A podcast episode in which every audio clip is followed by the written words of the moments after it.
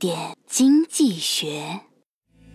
前天中午在上海吃饭时，认识了一位大哥，席间争论转基因食品安全问题。大哥现身说法，很真诚地劝我们大家不要再吃转基因食品了，说对孩子的伤害太大了。他说他孩子和他做亲子鉴定，基因不匹配，就是因为孩子吃了转基因食品，把基因改变了。他现在只给孩子吃非转基因食品。一下子，一桌人全懵了。我就问他。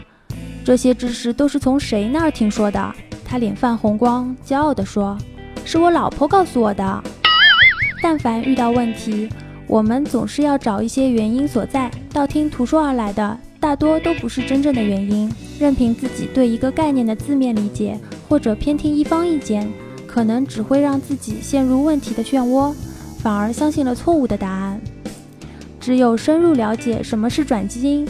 你才能做下理智的判断。而对于不太懂投资的小白来说，可能交易厅里随处遇到的大妈都容易被他膜拜成大师。那些所谓专家的话，姑且作为投资参考。投资过程中不轻信小道消息，就不那么容易陷入接盘侠的困局了。大师的路不是一天走成的，盲目听从不如潜心研究其中的投资道理。更多内容，更多投资门道，请关注微信公众号“好买商学院”，教你聪明投资。